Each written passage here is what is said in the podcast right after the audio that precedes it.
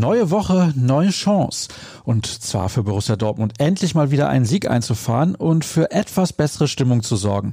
Dies hoffentlich bei euch bestens. Ich heiße euch herzlich willkommen zu BVB Kompakt, präsentiert von Zurbrüggen. Alles für ein gutes Zuhause. Mehr erfahrt ihr auf zurbrüggen.de. Ich bin Sascha Staat und euer Begleiter für die kommenden gut dreieinhalb Minuten. Nicht viel war los gestern rund um das Trainingsgelände, zumal die Journalisten der lockeren Einheit der Reservisten nicht beiwohnen durften. Dafür nutzte Sascha Klaverkamp die Gelegenheit, um mit Michael Zorg zu telefonieren. Der bestätigte, dass die zuletzt angeschlagenen Mats Hummels und Emre Can das Frankfurt-Spiel gut überstanden hätten. Weitere Probleme in der Defensive sind also nicht zu erwarten. Aber nicht nur darüber sprach der Sportdirektor. Er zeigte sich verärgert über die verschlafene erste Halbzeit. Seine Sicht der Dinge lest ihr im Artikel des Kollegen. Ein Unentschieden einzuordnen könnte den Verantwortlichen übrigens schwerfallen, denn das letzte Remis in der Bundesliga liegt schon Ewigkeiten zurück.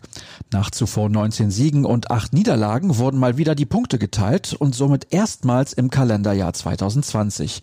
Nicht zum ersten Mal wurde allerdings der erste Durchgang verpennt. Nur drei der nun 22 Saisontore wurden vor der Pause erzielt. Vielleicht lag es daran, dass Lucien Favre im Vergleich zur Partie gegen Lazio gleich auf sieben Positionen wechselte. Erneut von Beginn stand Giovanni Reyna auf dem Rasen und wusste zu überzeugen. Der Youngster traf nicht nur selbst, sondern war an der Hälfte aller Dortmunder Torschüsse direkt beteiligt. Zudem bestritt er von allen Spielern auf dem Platz mit Abstand die meisten Zweikämpfe.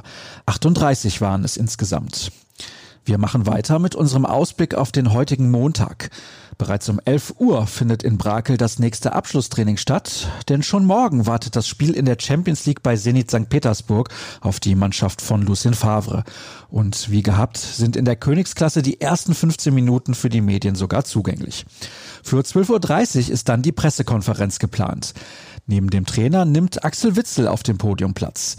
Das passt, denn schließlich geht es für den Belgier gegen seinen Ex-Verein. Und auf den Kick bei den Russen blicken wir im Laufe des Tages bereits ein wenig voraus. Denn die Anreise bzw. der Aufenthalt werden unter ganz besonderen Bedingungen stattfinden. Am Abend wird das Team mit gecharterten Bussen vom Flughafen abgeholt und direkt ins Hotel gebracht. Dort bewegen sich die Borussen in einer Blase. Mit abgetrenntem Hotelbereich, eigenen Köchen und eigener Security. Außerdem sind Fans zugelassen. Mehr Details stehen im Artikel von Jana Klü. Außerdem erwartet euch eine Geschichte von Jürgen Kors über Rückkehrer dann Axel Sagadou.